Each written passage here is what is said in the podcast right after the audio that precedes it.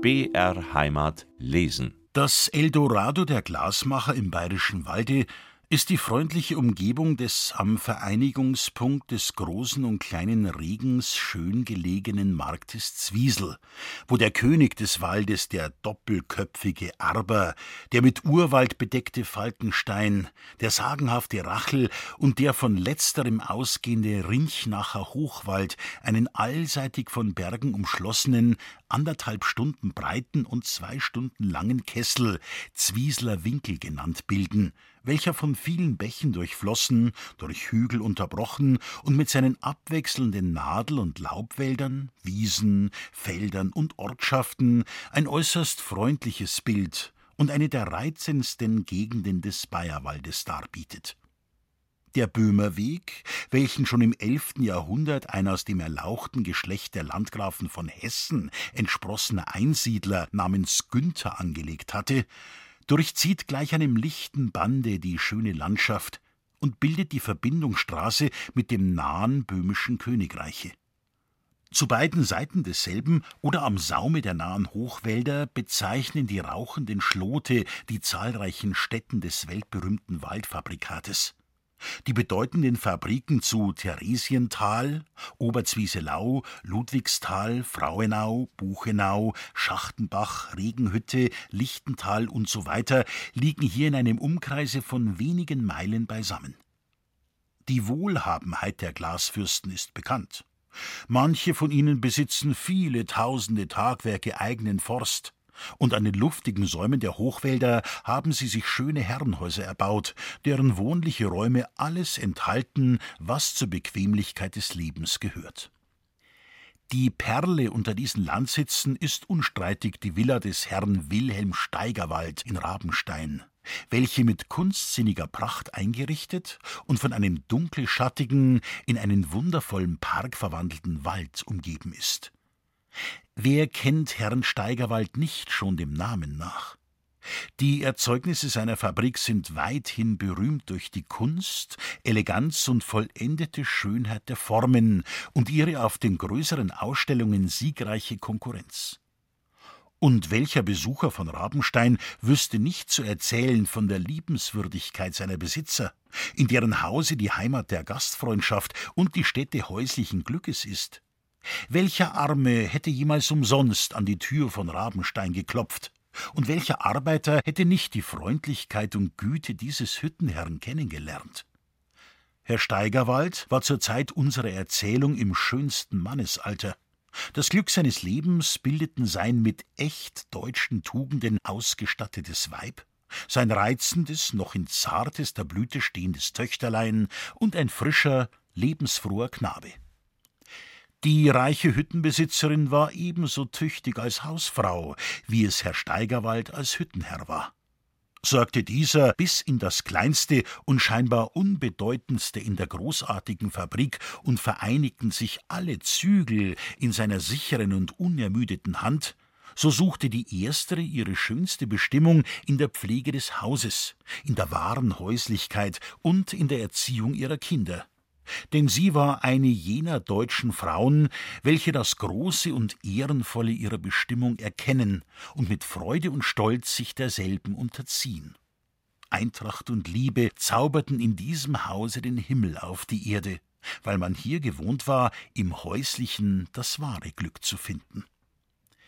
Frau Steigerwald fand die Hitze in der Küche und im Bügelzimmer nicht unerträglich, und gleich den ärmsten Weibern in der Umgegend saß sie in langen Winterabenden am schnurrenden Rade, und mit freudiger Genugtuung bereitete sie das aus ihrer Hand hervorgegangene Linnenzeug zum häuslichen Gebrauche. Trotz der Abgeschiedenheit des Herrenhauses von den scheinbar unentbehrlichen Zerstreuungen der großen Welt gähnte nie kalte Langeweile in der Wohnung Steigerwalds. Denn Vater, Mutter und Kinder waren durch herzliche, tätige Liebe innig verbunden und fühlten sich eben dadurch am glücklichsten in ihrem Kreise. Häusliche Stille und häusliches Glück. Nichts Besseres bietet die Erde, und durch den Besitz dieser Güter, nicht durch den großen Reichtum, war die Familie Steigerwald eine der glücklichsten, aber auch eine der angesehensten im bayerischen Walde. Die Glashütten Steigerwalds waren Schachtenbach und Regenhütte. Auf letzterer finden wir unsere Freunde, die beiden Schrenk, wieder.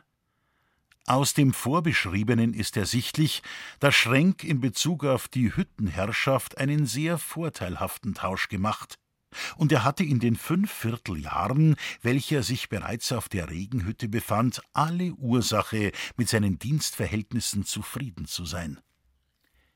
Die Regenhütte befindet sich am südöstlichen Abhange des großen Arbers, fast an dessen Fuße, wo sich der große Regen in dem schmalen, von der Gebirgsmasse des Arbers und Falkensteins eingeschlossenen Gebirgstale hindurchdrängt.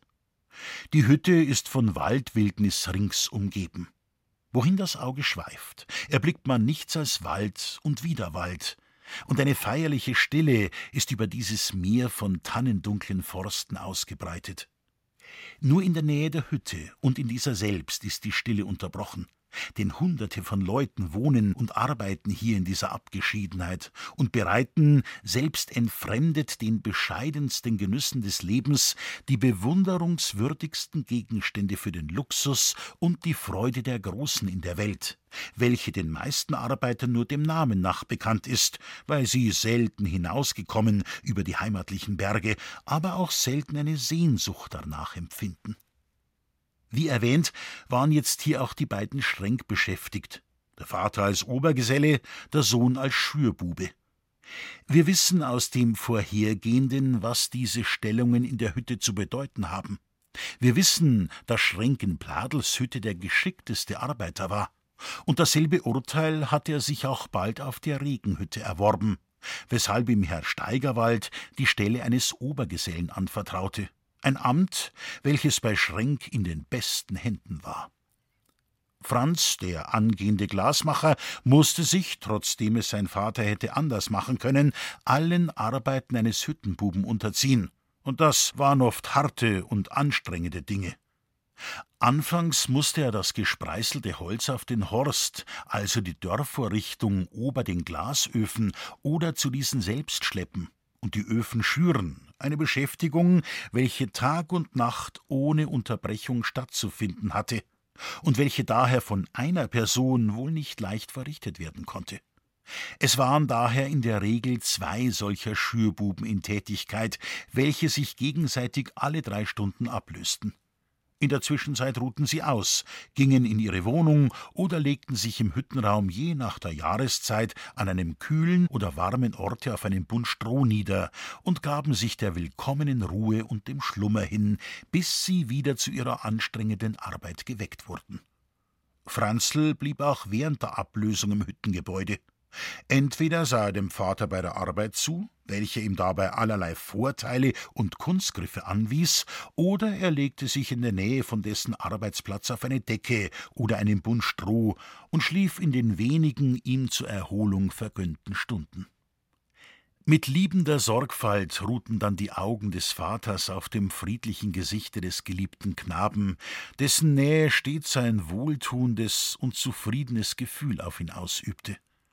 Oft schmerzte es ihn zwar, wenn der süße Schlummer des Knaben mitten in der Nacht wieder unterbrochen werden und er wieder seinen schweren Dienst verrichten musste, aber der Alte suchte dieses Gefühl zu unterdrücken, denn ohne Abhärtung kann man es nie zu einem tüchtigen Glasmacher bringen, und nur einen solchen wollte Schrenk aus Franz seiner Zeit machen. Dadurch suchte er dem Sohne seine Liebe zu beweisen, dass er ihn mit Strenge anhielt, die niedrigste und anstrengendste Arbeit mit frohem Mute zu verrichten und ihn an Entbehrungen gewöhnte. Denn je weniger Bedürfnisse der Mensch habe, meinte er, desto weniger Ansprüche mache er an das Leben, und desto glücklicher werde er sich nachher fühlen. So dachte der alte Schrenk, und sein zufriedenes Gefühl sagte ihm, dass es schon das Rechte sei, so zu denken. Franz hatte zwar den Wunsch hier und da laut werden lassen, in seinen wenigen freien Stunden die Bücher zur Hand nehmen und lernen zu dürfen, aber der Vater erlaubte das in der ersten Zeit durchaus nicht. Wenn Körper und Geist zu gleicher Zeit angestrengt würden, sagte er, könne bei keinem etwas sehr Sprießliches erwartet werden. Wenn er einmal Gesell wäre, könne er nebenbei studieren, so viel er wolle.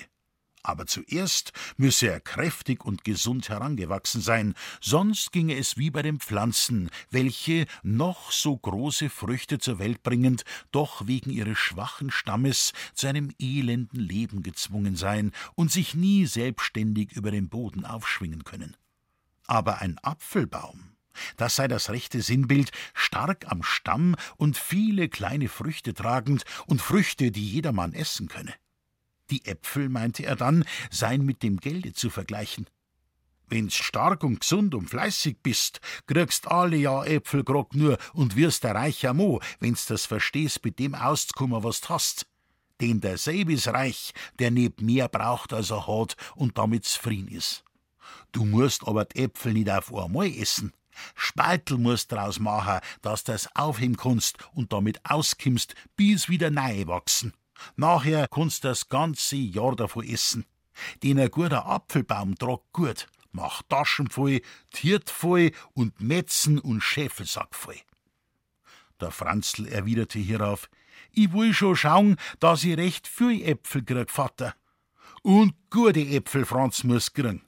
Muss ein Sing muss dabei sein, denn wenn Baum allweil im Schatten stehen, werden Äpfel sauer. Ein Sonnenschein gehört dazu, und der Sonnenschein ist ein gutes Gewissen, ist brav und ehrlich sein, ist seine Religion haben, nachher kannst auch lustig dazu sein. Und alle heiligen Zeiten einen kleinen Tipps schaut da auch nicht grad. Das ist mein Glauben. Und ich mein, es wär so weit nicht gefällt, wenn's auch der Dei waret. Nachdem Franzl ungefähr drei Monate Schürbube gewesen, wurde er als eigentlicher Lehrling oder Eintragbub verwendet.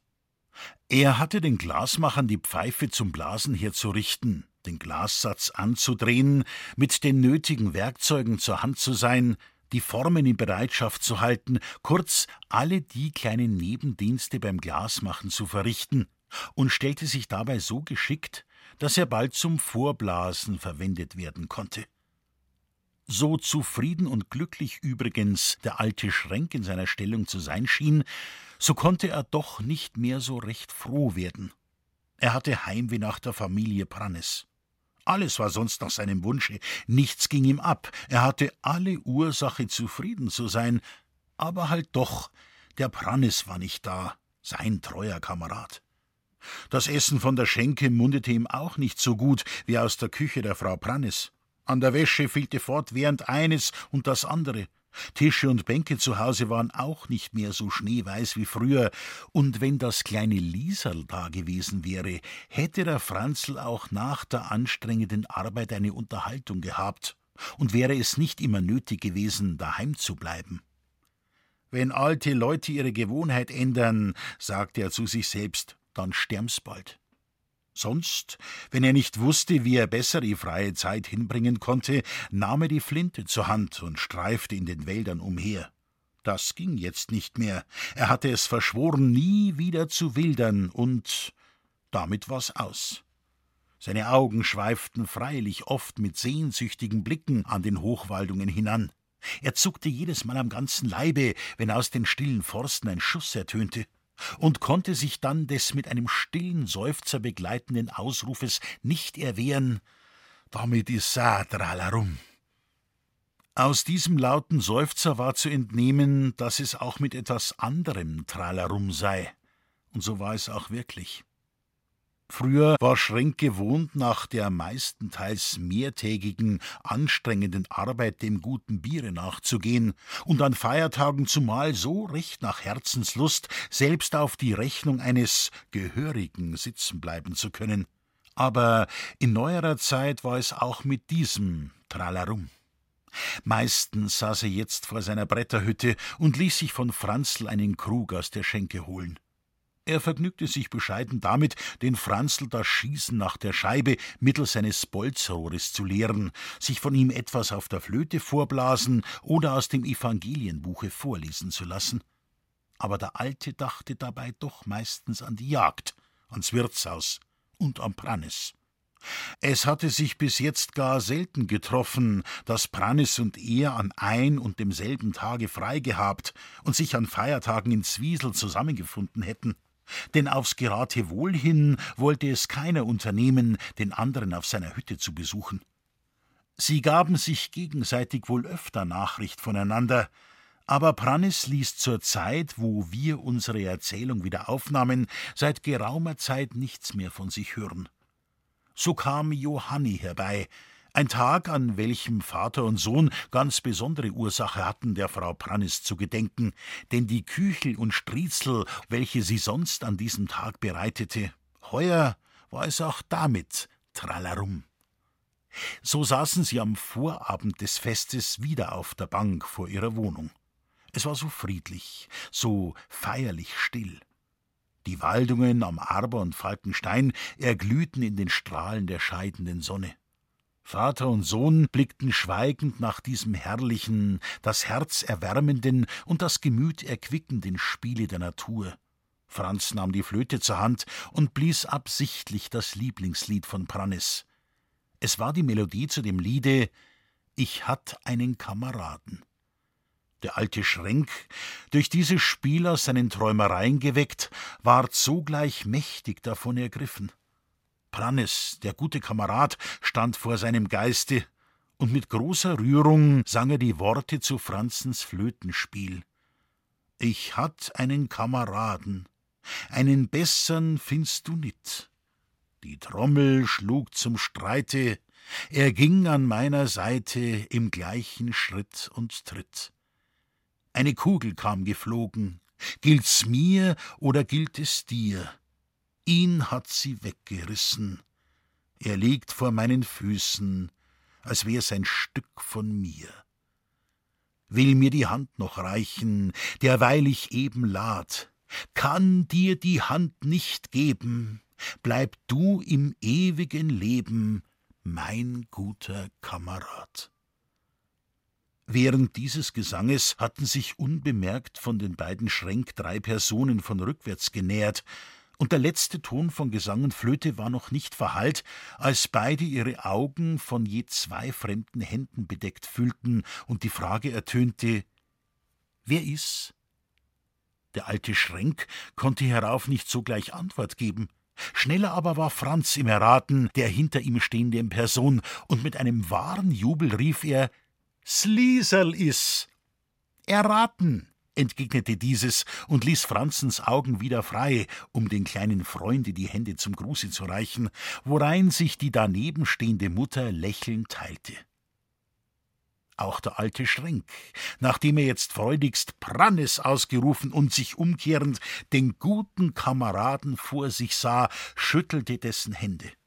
Beide Männer schimpften sich jetzt eine Weile gegenseitig herzhaft herunter, während Tränen der Freude aus ihren Augen flossen und sie wären lange zu keinem vernünftigen Wort gekommen, hätte nicht Frau Prannis und Liesal dazwischentreten verlangt, dass man von ihrer Anwesenheit auch eine kleine Notiz nehmen möge. Ja, wo's wär das? rief Schrenk aus. Alle drei seid's da. Geht's nur gleich einer in Stumm und macht sie singt bequem, und du, Franzl, musst in Ringbach ein paar Eschen fangen, dass wir mit was aufwarten können. Na, die Überraschung. Sackerer noch einmal. Ich kann's Ihnen gar nicht sagen, wie viel mich das gefreut. Frau Prannes erwiderte, auf ihren Armkorb weisend, dass sie für alles im Voraus bedacht gewesen, dass sie Fleisch, Würste und Brot von Zwiesel und neunerlei gebackene Kücheln von zu Hause mitgebracht habe.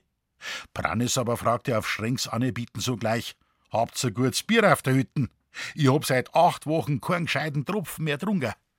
Franzl, rief Schrenk, lauf nur gleich auf in den Schenk. Sag am Wirt, ich trink keinen Tropfen mehr von ihm, wenn er mir ne kleine Fassel mit a Stucker 15 schickt. Sag ihm nur, der Prannes ist da. Franzl, lauf und komm gleich wieder.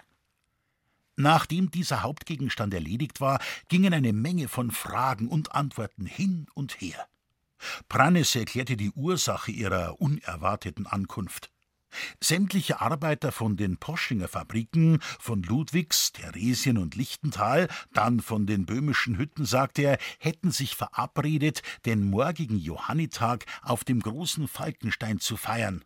Und da sei er nun gekommen, Schrenk und die Arbeiter auf der Regenhütte auch dazu einzuladen. Denn gar lustig solle es auf der Bergspitze dort oben werden. Ein Preisscheibenschießen wäre veranstaltet, Musikanten kämen hinauf und für Speise und Trank sei aufs Beste gesorgt. Schrenk sagte sogleich für sich und alle Arbeiter auf der Hütte zu. Seine Nachbarn rief es aus dem Fenster zu, und diese teilten es wieder den anderen mit, so dass binnen wenigen Minuten auf dem sonst so stillen Platze ein freudiges Leben begann und eine allgemeine Verabredung stattfand zu der unerwarteten Bergpartie auf den schönen Falkenstein. Franz hatte nichts Eiligeres zu tun, als die Hüttenbuben zusammenzurufen, welche unter seiner Leitung eine kleine Musikbande gebildet hatten und die bei allen festlichen Gelegenheiten, also auch morgen, in Bereitschaft zu sein hatten. In Schrenks Stube aber saßen die längere Zeit getrennten wieder in der fröhlichsten Unterhaltung bei gutem Stoffe beisammen und teilten sich die gegenseitigen Erlebnisse seit ihrer letzten Trennung mit. Die kleine Liese brach fast in Tränen aus, als sie die Striemen an Franzen sonst so feinen Händen sah. Aber sie tröstete sich wieder, als ihr der Freund versicherte, dass ihm dieses gar nicht wehtue und er sogar stolz darauf sei, dass man schon an seiner Hand bemerke, mit welchem Eifer er seine Lehrzeit begonnen habe. Prannes stimmte dem Knaben vollkommen bei und ermunterte ihn auf die freundlichste Weise. Frau Prannes musterte das Hauswesen des Schrenk und war nicht am besten damit zufrieden. Sie zankte auch mitunter über dieses oder jenes und versprach, von nun an öfter kommen und ordnen zu wollen, wo es nötig war. Prannes hingegen saß mit Schrenk am großen Tisch und erzählte ihm mit größter Zufriedenheit von seiner jetzigen Stellung bei Herrn von Poschinger und wie auch der neue Herr mit ihm zufrieden sei und ihn mit Güte und Freundlichkeit überhäufe. Aber dass er halt doch nicht recht vergnügt sein könne. Erstens fehle ihm Schrenk, der treue Kamerad, und dann habe ihm das Bier ins Wieselau seinen Magen verdorben. Nachdem er so über Leid und Freud gesprochen und sich von seinem Marsche mit Speise und Trank erholt hatte, sagte er: So, jetzt wir einmal, und nachher legen wir uns nieder. Jesses, schrie der alte Schrenk, jetzt ist's recht. Enkerne Sachen haben wir ihn zusammengessen, aber ans Niederlegen haben wir nicht denkt. Ja, wie machen wir's doch gleich? Sind unser drei Monats und zwei Weiberts und haben bloß zwei Betten. Da wird's gescheitste sei, wir lassen zuerst die Weiber schlafen und wir Monats bleiben beim guten Bier sitzen, bis ausgeschlafen haben und wenn's nachher nur ein Stündel für uns bleibt, können wir's allerweil noch benutzen. Der Franzl soll sich auf der Kotzen am Stummboden legen. Und so ist nachher alle dient. Brannes war mit diesem Vorschlage vollkommen einverstanden und meinte, bis das Fässchen ausgetrunken wäre, ginge es ohnedem schon stark in den Morgen hinein, aber Frau Brannes legte feierlichst Verwahrung ein. Sie beseitigte die Besorgnis wegen des Übernachtens durch die Mitteilung, dass sie im Wirtshause bereits eine Kammer gemietet habe und dort für das Nötigste gesorgt wäre, dass es jetzt Zeit sei, das Fässchen zuzuschlagen und dass alles zur Ruhe gehen solle, um morgen bei guter Zeit auf den Berg steigen zu können. Zwei hat recht. Ich hätt freilich noch einen starken Durst, aber Zwei hat recht. Legen wir uns nieder meinte Prannes, und Schrenk wollte auch nicht widersprechen. Es wurde aber trotzdem spät, bis sich die beiden Familien trennten, und als Frau Prannes das Fässchen zuschlagen wollte, meinte Schrenk, sie solle sich keine Mühe mehr machen, es gäbe nichts mehr aufzuheben. Man wünschte sich gegenseitig eine recht gute Nacht. Franz und Liese jubelten dem morgigen Tage entgegen und freuten sich kindisch auf das Sunwindfest am großen Falkenstein und auf die Sunwindfeuer, über welche sie springen wollten. Die jugendlichen Herzen ahnten nicht, wie viel größere Ursache sie noch zur Freude hatten, wie dort oben auf dem Berge morgen auch ihr Schicksal eine neue Wendung nehmen und gleichsam der Anfang ihres Glückes beginnen sollte.